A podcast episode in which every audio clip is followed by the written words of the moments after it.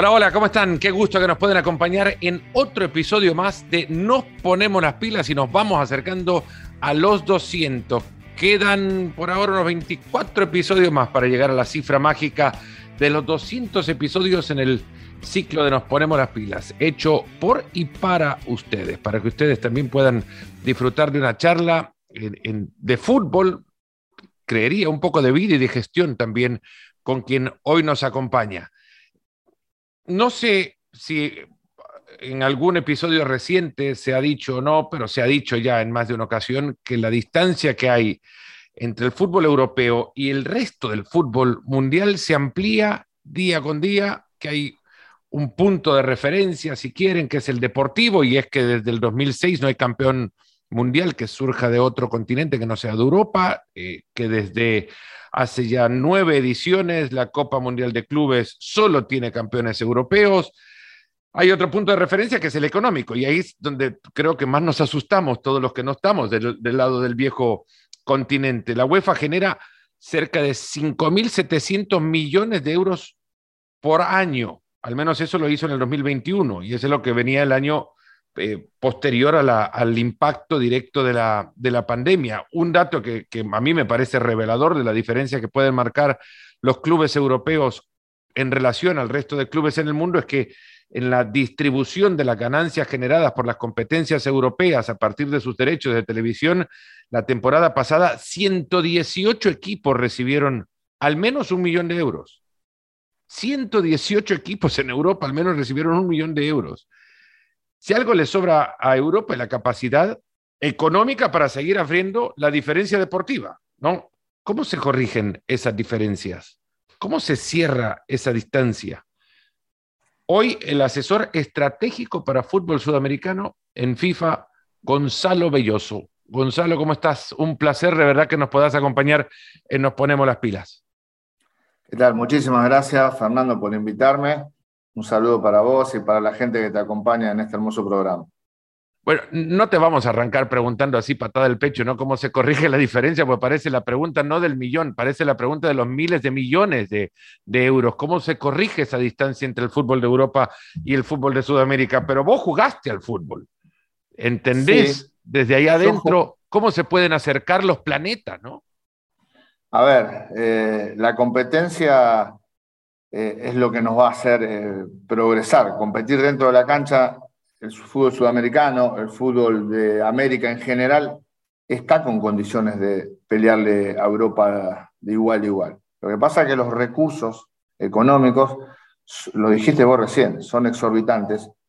Imagínate que Conmebol, que es una confederación fuerte, factura 400 millones de dólares al año jugando una Copa América 500 tal vez, y estamos hablando de que la relación es 10 a 1 con Europa. No solo son los ingresos que hay en el fútbol, sino los ingresos también de un continente que nosotros tenemos nuestro salario como continente muy diferente a lo que son los salarios de Europa. Entonces, aparte de aporte que tiene el hincha, que, el fan del fútbol, es mucho menor al aporte que tiene el fan europeo. Eh, nosotros en Sudamérica por derechos de televisión o una familia tipo paga 50 dólares para tener fútbol en su, en su casa. Y una familia de, Inglaterra paga 200. Entonces, esa diferencia de ingresos después hace que la balanza sea cada vez más diferente en cuanto a la generación de recursos.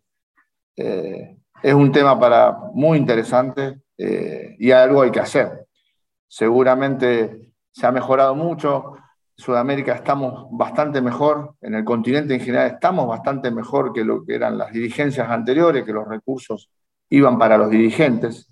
Hmm. Hoy los recursos sí están para el fútbol, sí están para los clubes, sí están para las asociaciones, en su gran mayoría. Habrá excepciones, que habrá algún desmanejo, pero en su gran mayoría sí. Pero bueno, aún estamos muy lejos, pero te vuelvo a decir, creo que también influye muchísimo que nosotros somos un continente con muchas falencias en lo económico, en lo social, y eso, esos recursos Europa ya los tiene, los tiene muy, muy direccionados al fútbol y nosotros todavía no. ¿Existen suficientes conversaciones como para creer que Europa en algún momento se puede convertir también en un aporte o un, un ente de aporte solidario para el fútbol del resto del mundo? ¿O, tal es el... Bueno, te, pregunto por eso y no, no, llego a interpretar, porque mi interpretación sería tal es el, el egoísmo del fútbol en la actualidad que solamente se mira para adentro y no hay, no hay intenciones de mirar para afuera y asistir en aportes.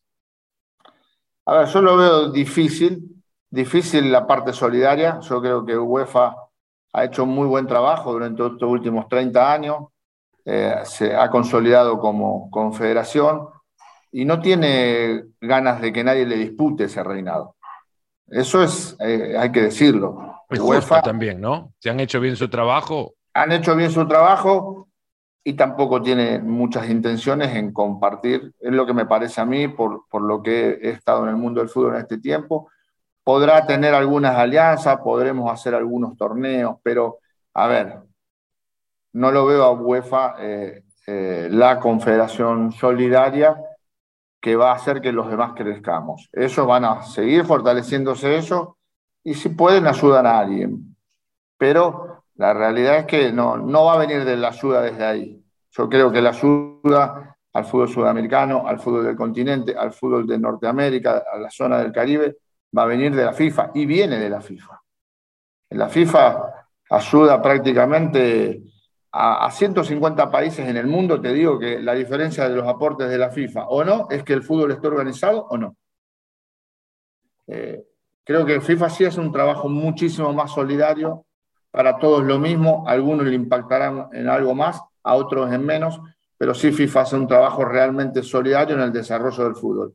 Y las confederaciones tratan de cuidar lo que tienen y no ponerlo en riesgo. Hay una eh, bueno, brecha de ingresos que ya le hemos descrito, que es compleja de reducir, pero entendiendo esta brecha y no siendo partidario de la, de, la, de creer que la idea del mundial cada dos años era una buena idea para el mundo del fútbol, entiendo de dónde viene. Un dirigente del mundo del fútbol me dijo, ¿vos pensás que es por dinero? Y mi respuesta fue sí, me dice, y sí, tenés razón, es por dinero. FIFA necesita generar más recursos para poder competir con los recursos que genera una de sus confederaciones. ¿Desde dónde se puede ver que la idea del Mundial cada dos años se ha tirado a la borda o es el único camino por el cual FIFA puede generar ingresos que compiten con los ingresos que UEFA hace cada año, pero con mayor frecuencia? A ver, la, situación del Mundial cada dos años, eh, hay una parte muy cierta que era una parte económica, pero hay una parte muy importante que es competitiva.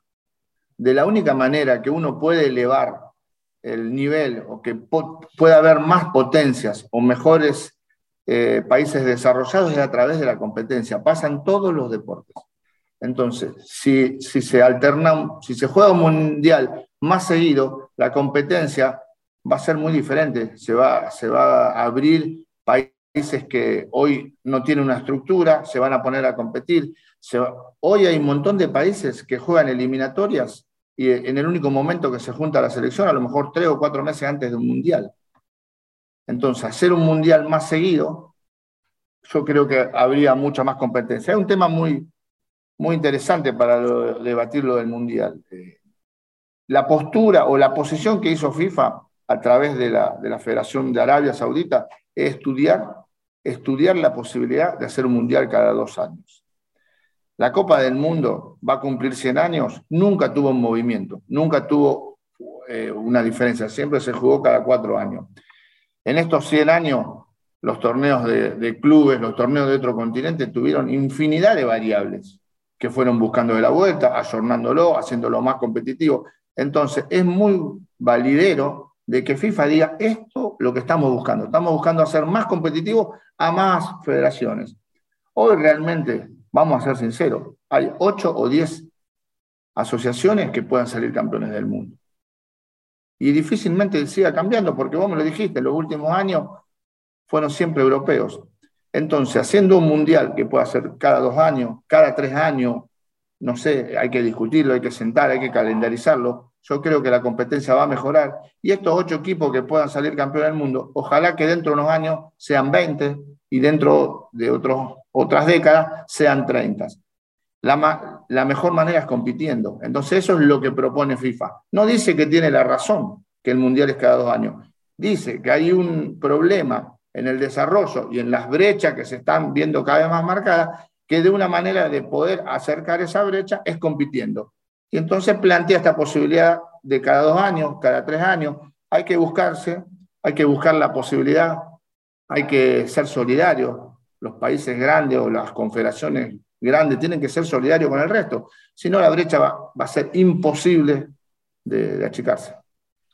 Ahora, es, extremadamente complejo ante la situación actual de la, afición por el fútbol y el consumo del fútbol a nivel mundial, cuando en realidad lo que te reclama eh, buena parte de la enorme cantidad de millones que ven el, fútbol, pero algunos que lo ven únicamente por el espectáculo y el cruce entre grandes potencias, ya sea de clubes o de selecciones, eh, estos te piden que se crucen más a menudo los mejores.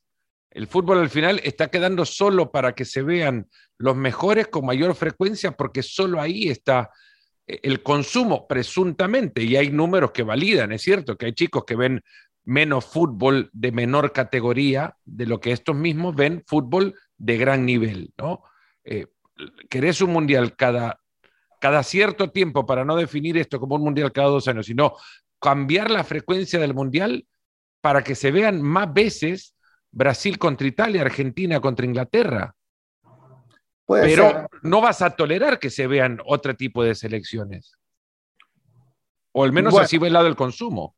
Sí, el consumo, lógicamente, que busca ese tipo de, de, nivel futbolístico. Pero si no hay competencias, te vuelvo a decir, no vamos a tener otras sorpresas, otras potencias que puedan acercarse y tal vez los niños dentro de 20 años quieran ver un China-Brasil, quieran ver un Corea-Japón, un Bolivia, eh, algún país del este.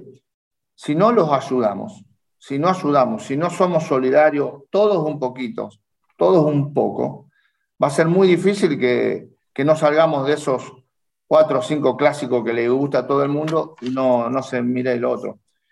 Creo que hay que, hay que hacer eh, un trabajo serio, eh, despojándose de, algunas cosas que hoy el fútbol da, el fútbol europeo, algunos países de, Sudamérica, algo de Centroamérica, tienen muchísima fuerza y esos países creo que tienen que ayudar a los demás a que levanten su nivel.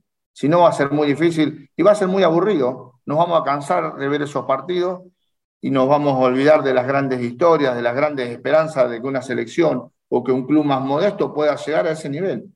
Eh, eso es muy importante también lograrlo. Hay que lograr que pueda todavía haber cosas que nos sorprendan y nos enamoren. Y el fútbol también se trata de eso. Hay muchas, eh, bueno, hay comisión de competencia dentro de FIFA. ¿Qué tipo de discusión pueden llevar adelante, al margen, claro, de modificar la frecuencia de las Copas del Mundo, pero qué otro tipo de competencias se pueden generar para que el fútbol eleve su nivel de atención?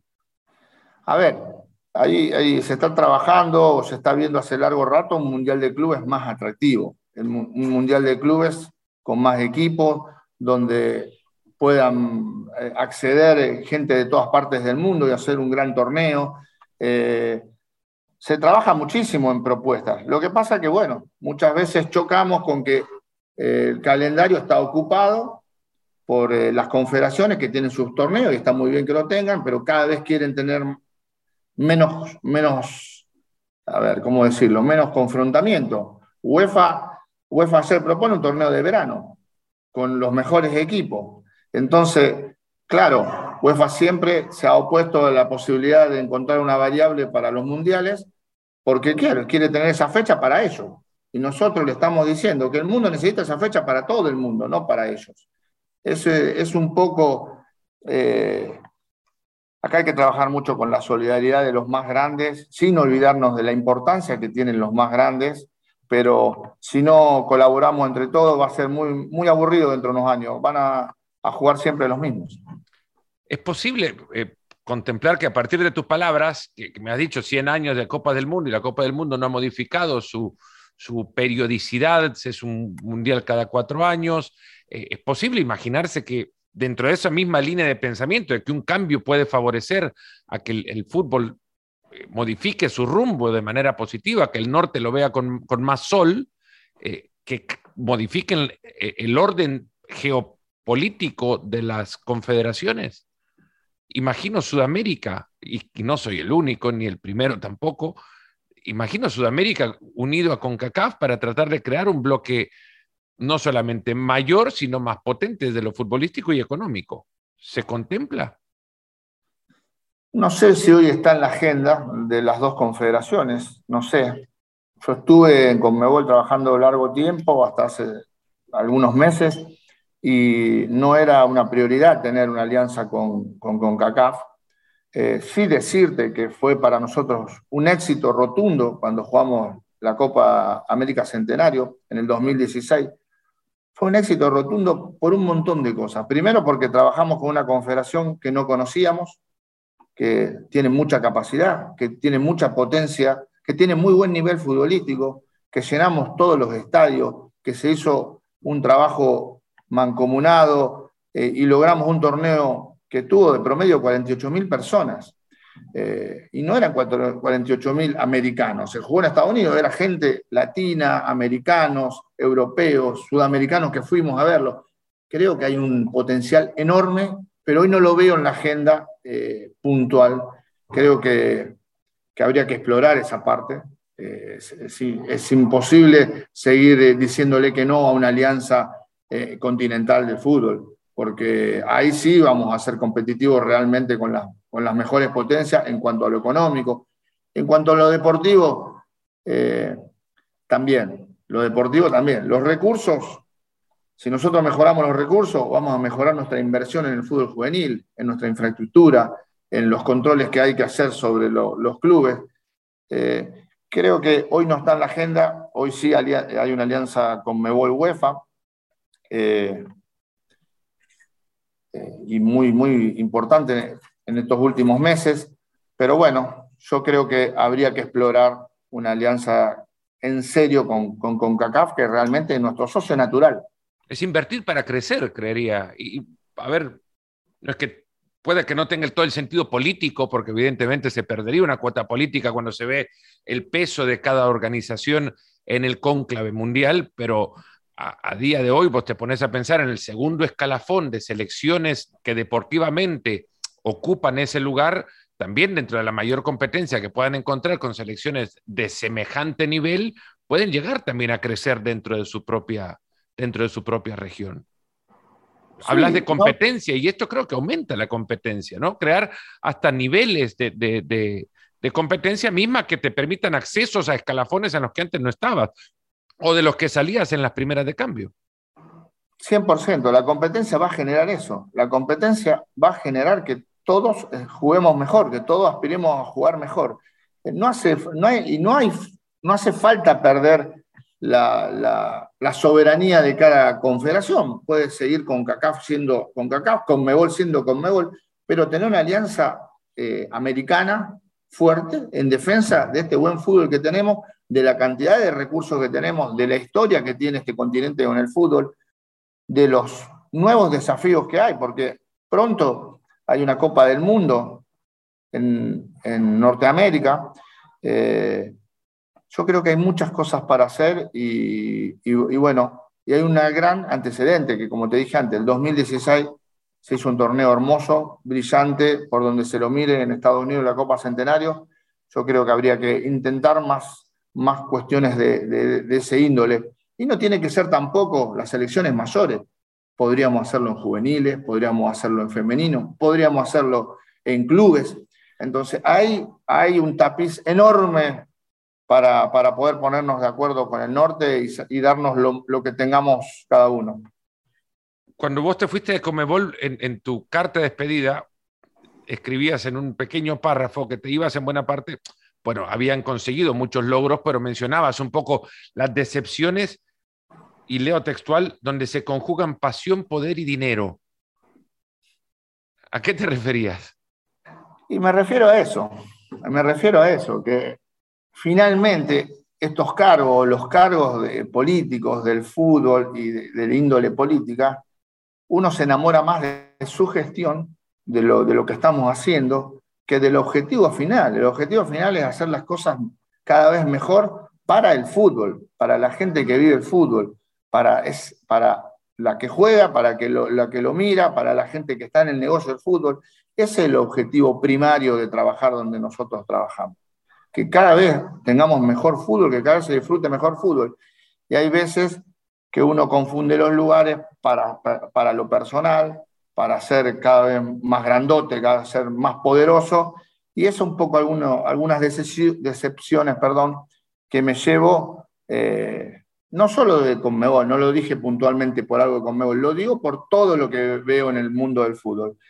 Creo que si todos dieran un poquito más de sí y pensáramos en gestionar y no tanto en política, eh, sin duda, sin duda, eh, las cosas podrían acá en un futuro ser diferentes. Es igual en un par de semanas llegas a FIFA y uno ve a FIFA por la imagen que se tiene de la marca, a partir también de los hechos que FIFA ha provocado que construyan ese tipo de interpretación negativa alrededor de, del nombre de esas cuatro letras que construyen el, organismo que rige el fútbol mundial y, uno no piensa que ahí se reduzcan las ambiciones o tentaciones por poder, pasión eh, y dinero, ¿no?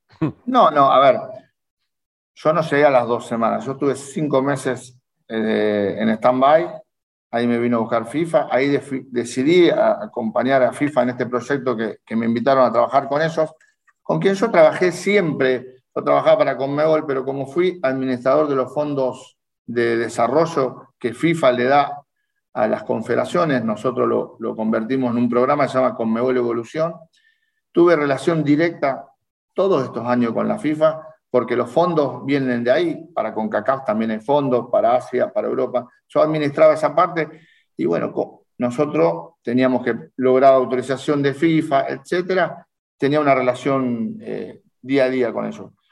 Yo creo que el presidente Infantino cambió mucho la palabra FIFA. Antes FIFA era eh, algo oscuro, no generaba eh, recursos para nadie, solamente para ellos.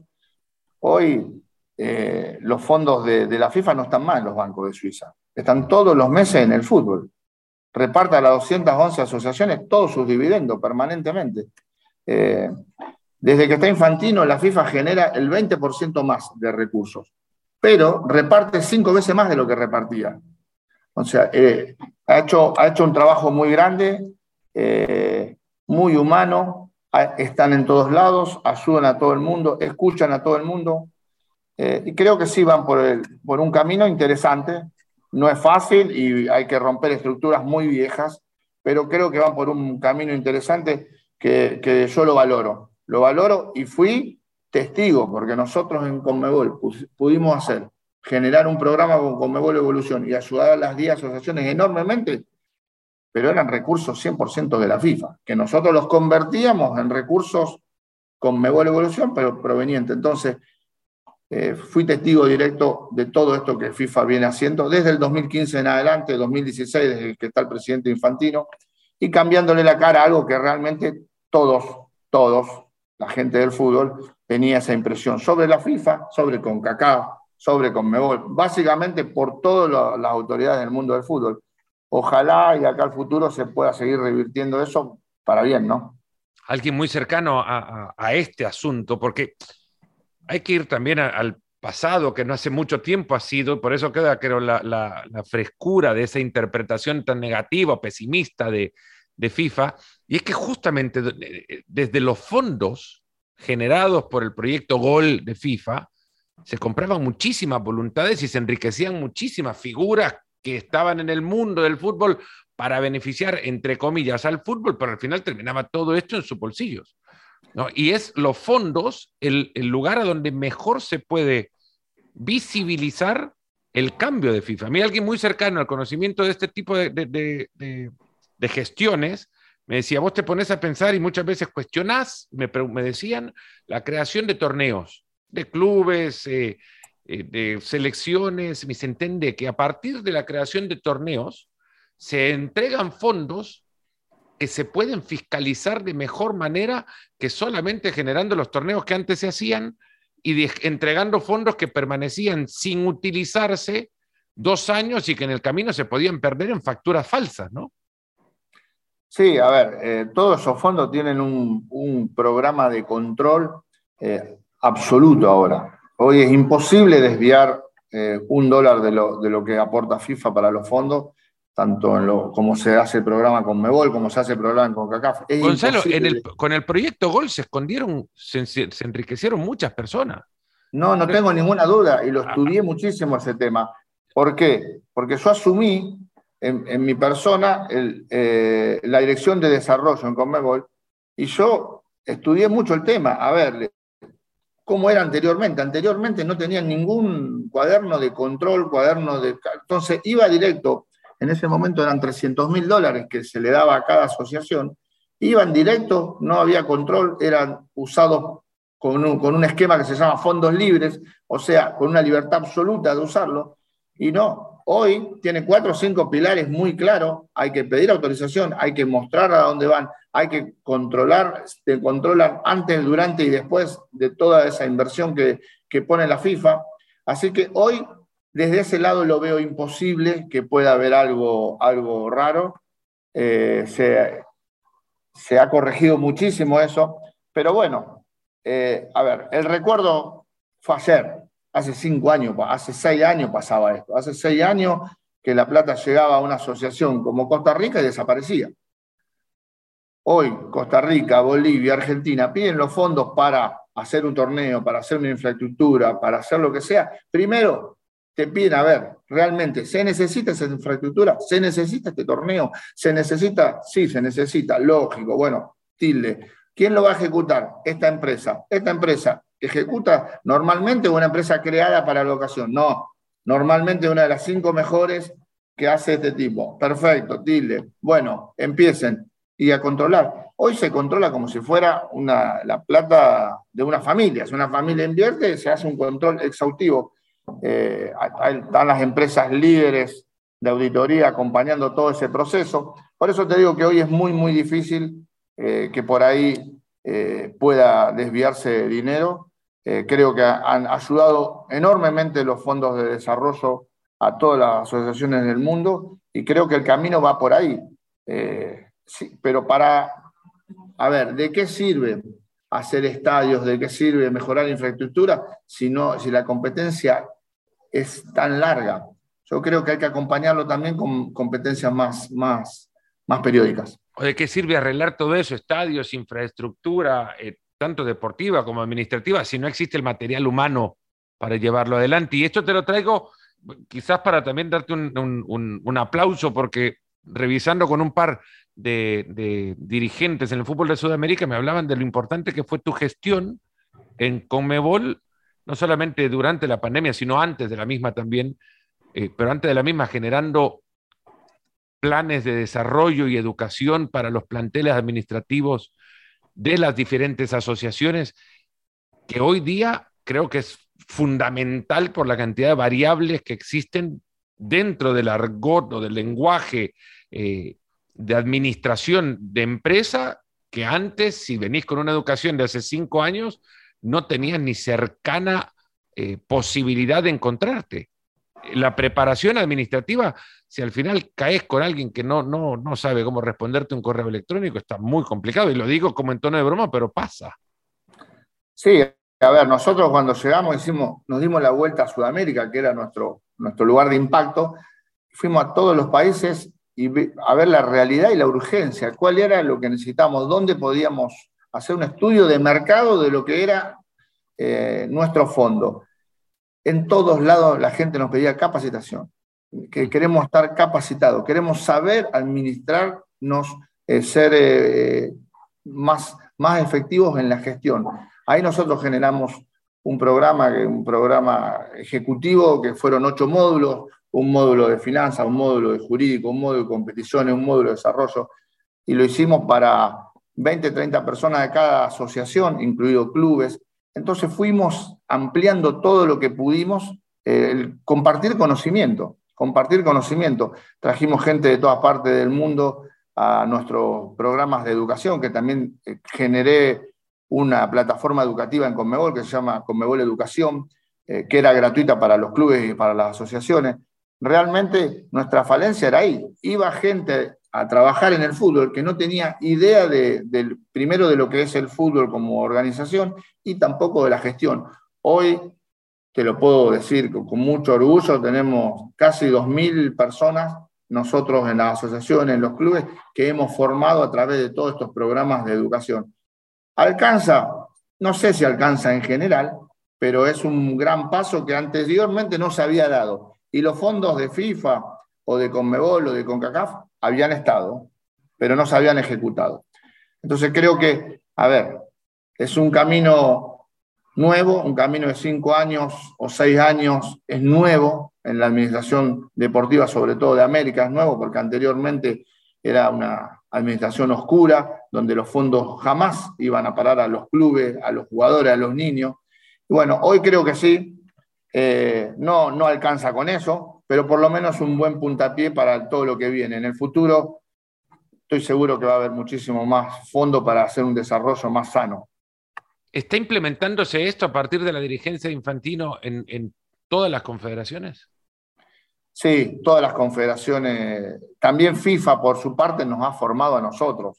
A nosotros nos han exigido ir a FIFA, a todas las confederaciones, digo, a toda la gente que ha trabajado en confederaciones, nos ha exigido formarnos mucho, saber de, lo que es este mundo del fútbol de primera persona. FIFA ha tenido muy buenos profesionales y en eso sí han sido muy generosos también la gente de la UEFA.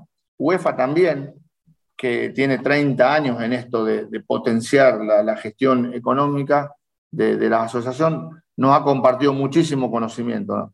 Así que en eso Creo que estamos preparados en Sudamérica, en, lo que hace a toda América, con gente un poco más preparada o bastante más preparada que lo, lo que hace hace cinco años.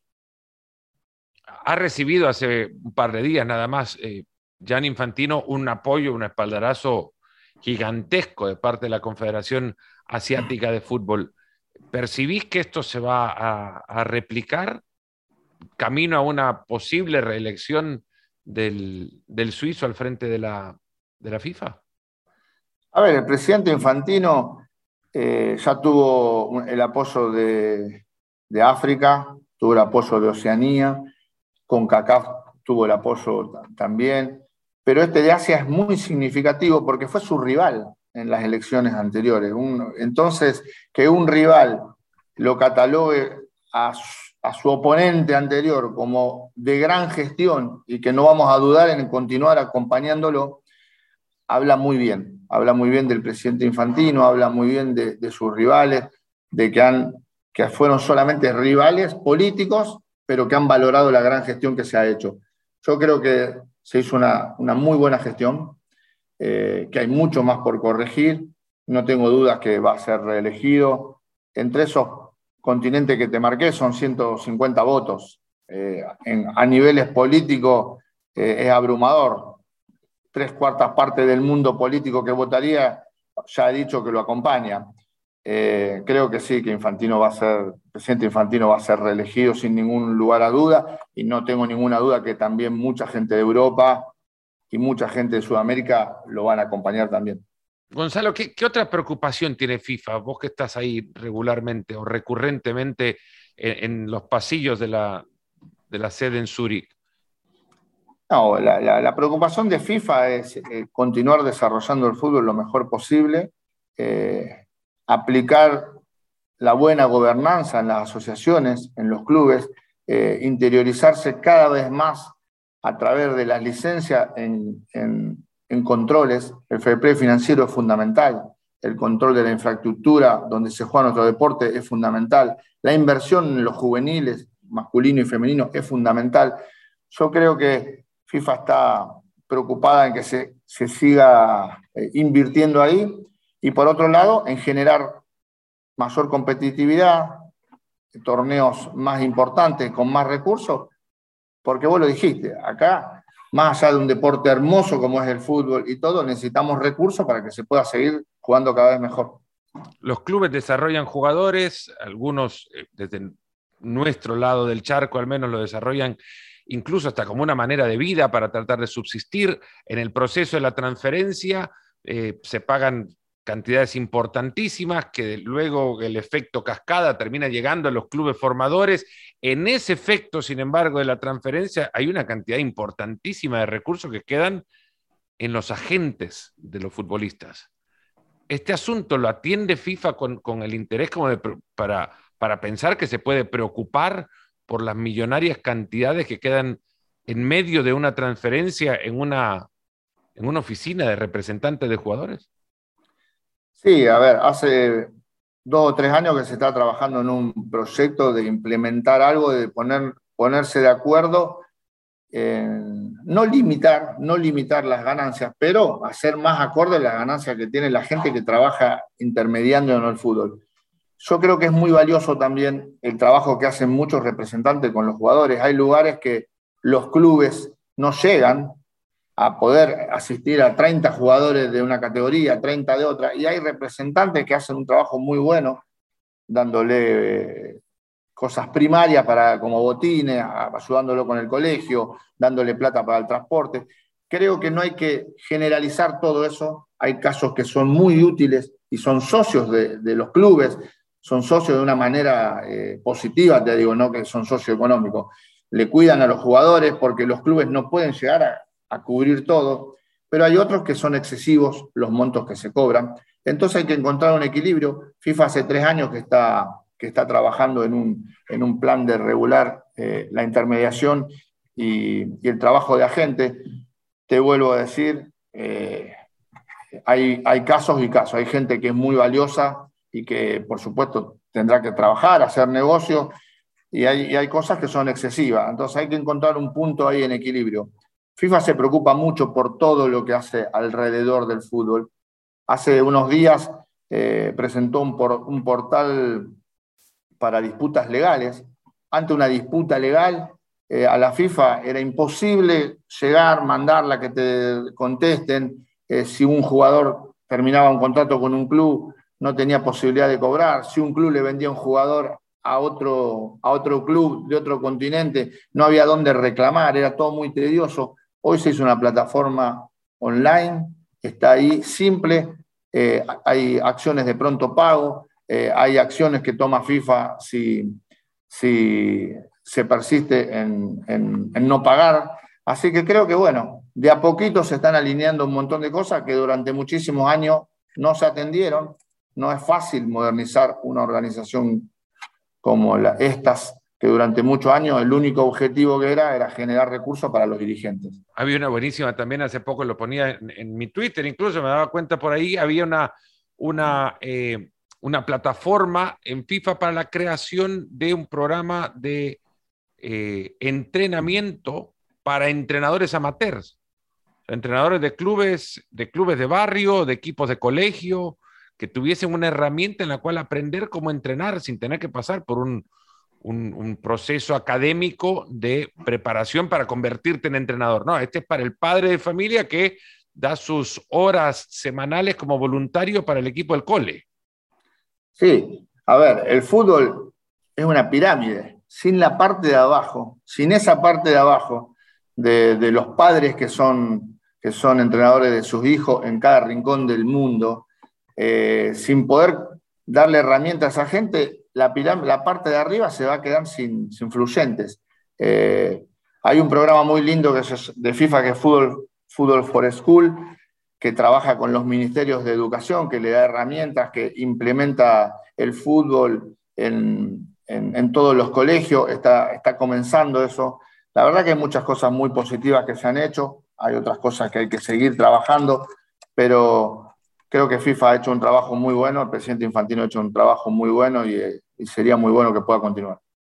Hay una, hay una realidad también, cuando todo esto surgía, lo del, FIFA Gate en el 2015, eh, recuerdo estar en Berlín previo a la final de la Champions de aquella temporada y entrar en contacto con alguien que tenía ya unos años de trabajar en FIFA y, y nada, preocupados por cómo internamente vivían este, este cimbronazo, ¿no? este golpe tremendo que le estaban dando la cúpula de FIFA y, te hacen entender o me hizo entender esta persona en ese momento que FIFA no es solamente aquello que se ve en las portadas de, los diarios deportivos o las figuras que aparecen en las portadas de los diarios deportivos, que hay centenares de personas que trabajan en Zurich mismo, que hacen cosas por el fútbol, mucho más allá de lo que se ve en la, insisto, en las portadas de las páginas políticas o de finanzas o en su momento hasta de las policiales en las que lamentablemente se metió, se metió FIFA. Y creo que para ellos también hay que, hay que pensar mucho en lo que se hace y lo que hacen por, porque el fútbol crezca.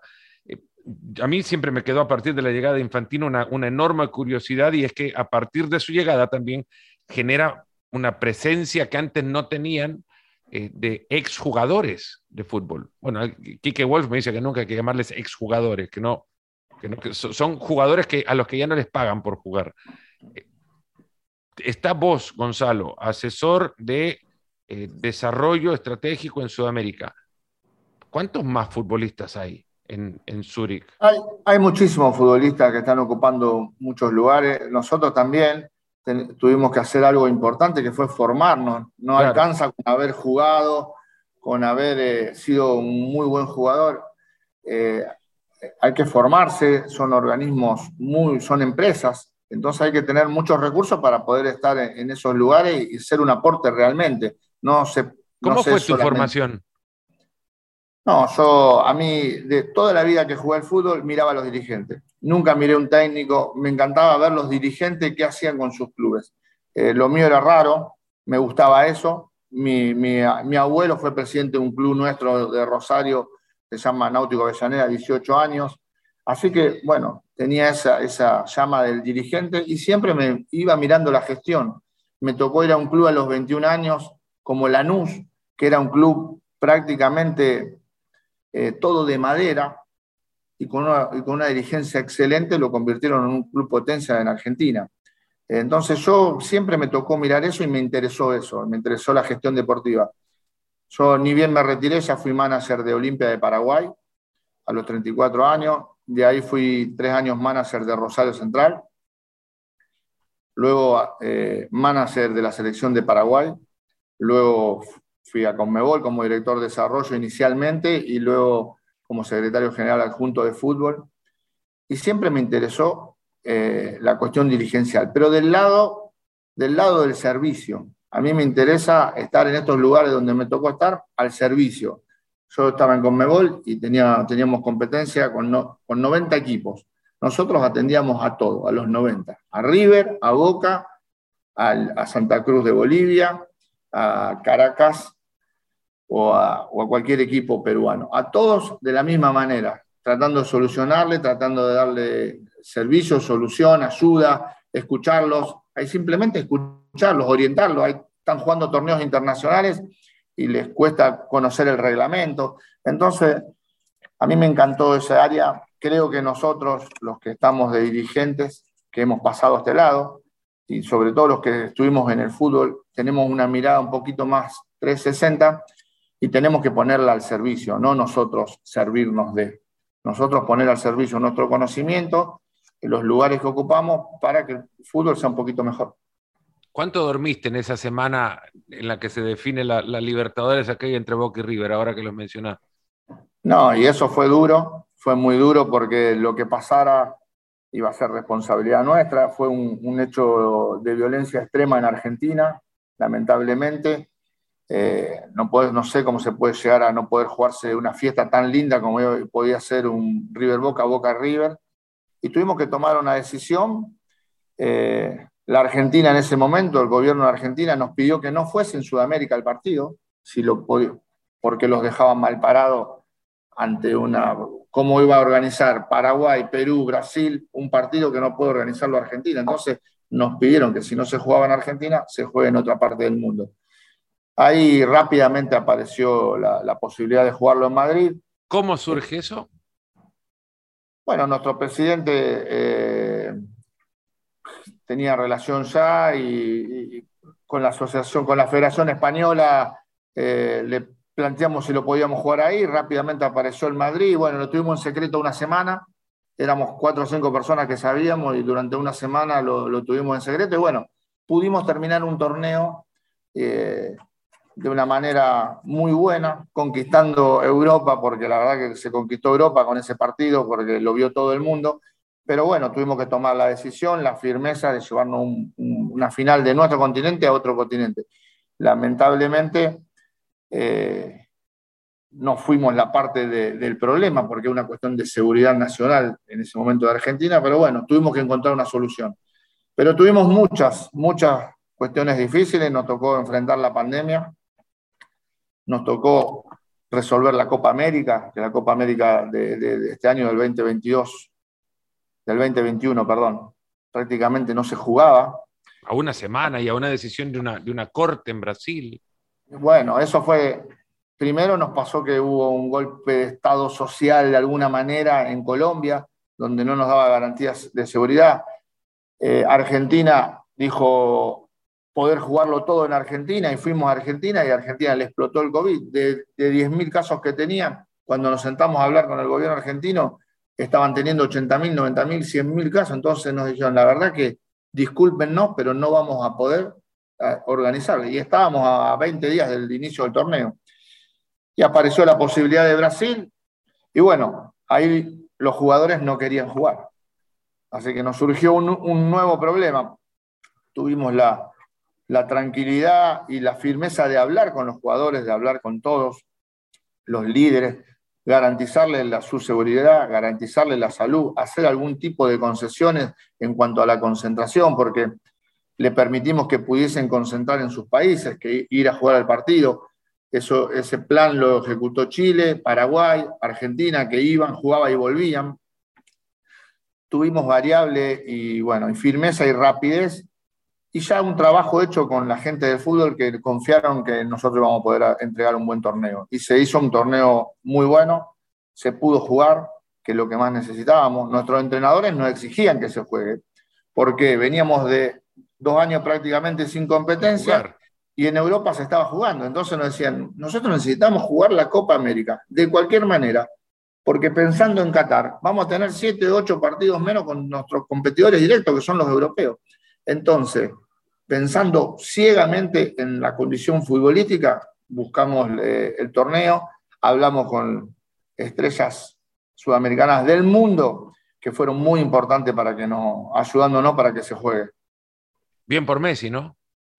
Bien por Messi, bien por Neymar, bien por Di María, bien por Suárez, bien por el capitán de, Uruguay, bien por el capitán de Colombia. No me quiero olvidar de ninguno, bien por los chilenos, todos. Eh, eh, un poco con cara larga, pero vinieron a jugar el torneo, nos exigieron algunas, algunas cuestiones que los pudimos dar y la verdad que se portaron muy bien. Salió un gran torneo, pudo ser campeón de Argentina, que también a Messi le, faltaba eh, eso. Así que bueno, redondeamos un gran torneo.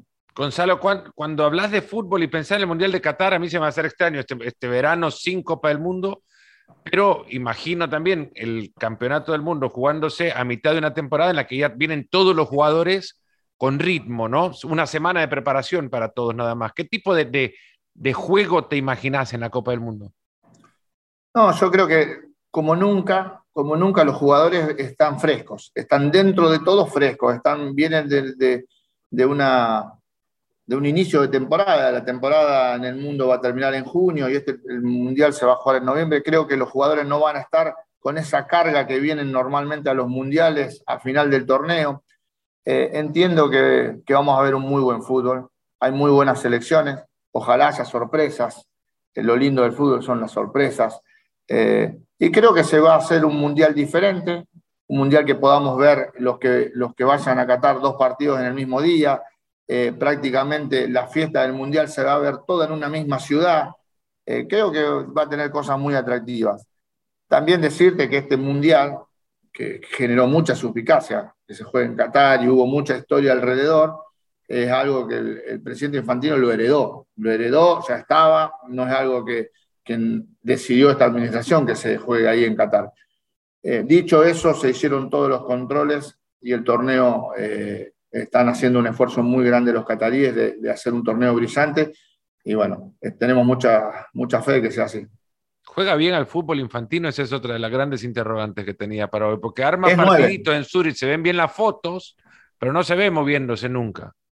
No, es goleador Infantino. El presidente Infantino es goleador, juega adelante, le gusta jugar de nueve y juega bien. Bueno, cuando arman los partiditos en, en Zurich, ¿quiénes se, ¿quiénes se copan? Savicevic está en, el comité ejecutivo. Eh, después hay, veo, nombres en otras comisiones, Cafú, Zanetti. Ahí, a ver, en los congresos, en los congresos se hace un torneo eh, muy lindo que juega el equipo de la FIFA, el equipo de Conmebol, con CACAF, el equipo de Asia, Oceanía. ¿Se pegan? Este, muy lindo fue el torneo este, lo ganó la FIFA. Eh, el año anterior lo había ganado Conmebol, así que yo soy el bicampeón. Gané con Conmebol y este año lo gané. Pasaste, tuviste una transferencia. ¿Quién pone los árbitros? Es la gran pregunta. No, los árbitros son, eran cataríes. Ah, neutrales uno creería. Neutrales, no, no, fue la verdad que muy lindo. Se juega, se, convive con grandes leyendas, que para todo el mundo es un placer. Eh, estuvo Del Piero, Zanetti, bueno, no sé, es, eh, Mascherano, Casillas. Eh, ahora me estoy olvidando de muchos, pero. Una de esas fue que Mascherano entró y le entró bastante fuerte a alguien, ¿no? No recuerdo quién. No, Mascherano jugaba como si fuese la final del mundo. Eh, la verdad que yo jugué en el equipo de él muy bien. Mascherano está para seguir jugando mañana. Eh, la verdad que se hacen torneos muy lindos. Ahí también jugaron, hubo un equipo de periodistas, había otro equipo de sponsor. Fue muy, muy lindo este torneo. Imagínate, los periodistas que cubren la, realidad política de FIFA, creo que no. Con eso va a querer FIFA arrancar el torneo de una. No, nunca habían jugado un partido de fútbol. Se, notaba la legua. ¿Por qué crees que estamos de este lado? no, pero vos sos un gran atleta. Bueno, y fui. Y bueno, pero me imagino que, no sé si habrás jugado al fútbol, pero los que son buenos deportistas en cualquier deporte bien. Y eso a mí dame cinco minutos, que en algo sorprenderé. Y claro, eso es lo, lo, lo grande de atletas, cuando encuentran la técnica del deporte que van a hacer, ya enseguidita le acortan tiempos. Gonzalo, uh, para ir cerrando, yo quería saber, nunca te dije pejerrey en la nota, ¿te, te entrevistan todavía? ¿Te, te, llaman así? Y en Argentina sí, cualquiera que me dice, me, dice, hola pejerrey, ¿cómo estás? ¿Por qué, ¿Por qué? ¿De dónde salió? A ver, yo me llamo Gonzalo Luis Belloso, y hay un corredor, en Argentina es muy importante el automovilismo, y había un corredor de, turismo carretera que se llama Luis Belloso. Y bueno, y una vez él ganó una carrera un domingo y yo era chiquito, tenía 20 años y hice dos goles. Y bueno, y el Clarín puso, los dos pejerreyes eh, se destacaron. Y ahí me quedó, me lo puso el Clarín. Así que bueno, ahora a mi hijo le dicen pejerrey, todo por, por, por el Clarín piloto. Todo por el piloto. Vos arrancaste tu carrera en, Central, y tu, pero tu primer partido en la NUS no fue del todo bien, ¿no? No, me echaron. A ver, yo soy de Rosario, de Rosario, criado en Rosario, nacido en el barrio de Arroyito. Eh, y bueno. Canalla, fanático. vos y Fontana Rosa.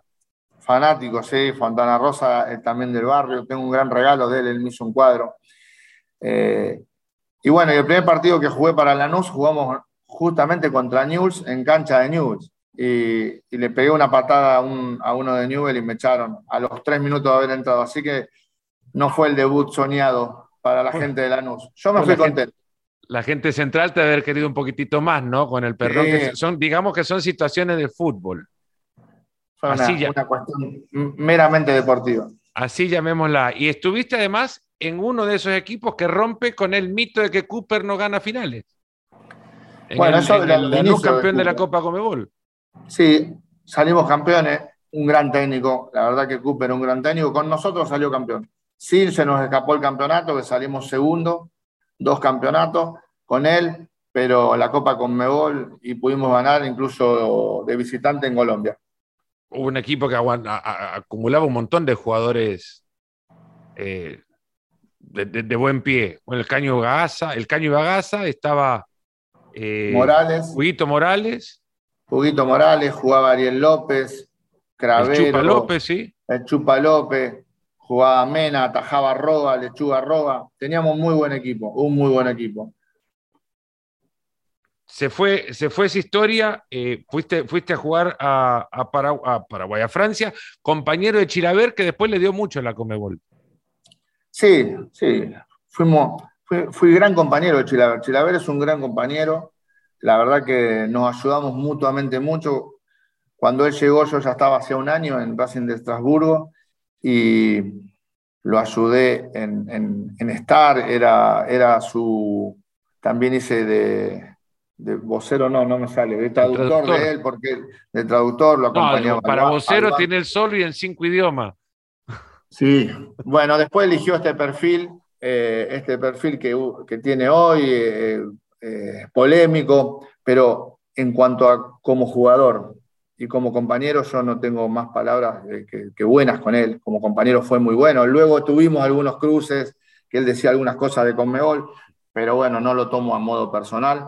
Y como arquero fue increíble, porque nosotros ahí tuvo que atajar, no lo dejaban patear tiro libres, no lo dejaban patear penales, el técnico era un técnico checo que teníamos que era muy estricto, y entonces Chile tuvo que demostrar lo que era en el arco, y realmente es extraordinario en el arco también. Nosotros que podemos, queremos recordar a Chilaver como un hacedor de tiro libres, de penales, su personalidad, pero lo que era arquero. como arquero era tremendo. Y como compañero a mí realmente eh, nos ayudamos mucho y fue, fue muy generoso conmigo y tengo buenos recuerdos de esos años de Estrasburgo.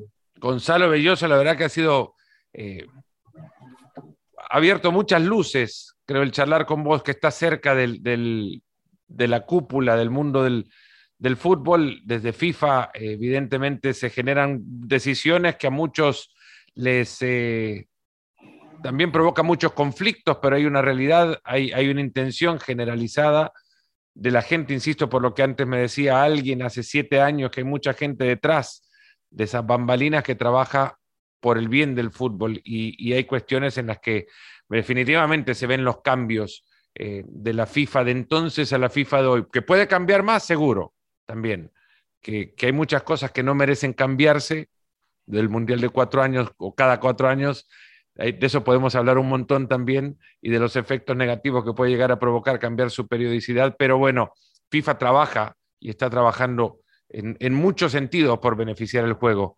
Se nota desde tus palabras también la pasión que le pones a esta, a esta faceta de tu, de tu carrera como futbolista, porque creo que no lo dejas de ser.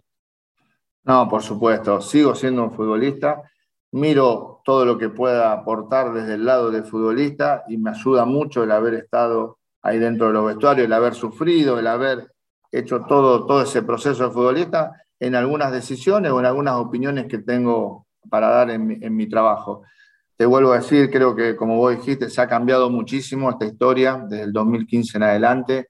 Las organizaciones, te diría que todas las organizaciones de fútbol son muy diferentes a lo que eran. Hay que seguir, hay que seguir cambiando, hay que seguir eh, eh, trabajando en que, esos cambios se vean. Pero bueno, hay muchas cosas que no tienen tanta difusión, pero que FIFA hace en todas partes del mundo, que UEFA hace, que Conmebol hace, que CONCACAF hacen, y que están tratando por el bien mayor, que es que el, el fútbol se desarrolle cada vez más. Gonzalo Belloso, asesor estratégico para el fútbol sudamericano en FIFA, nos ha acompañado hoy Nos Ponemos las Pilas. Un fuerte abrazo, Gonzalo. Y muchas gracias a ustedes por haber llegado hasta acá. Recuerden, comenten y nos encontramos en el próximo episodio de Nos Ponemos las Pilas. Hasta entonces, cuídense mucho.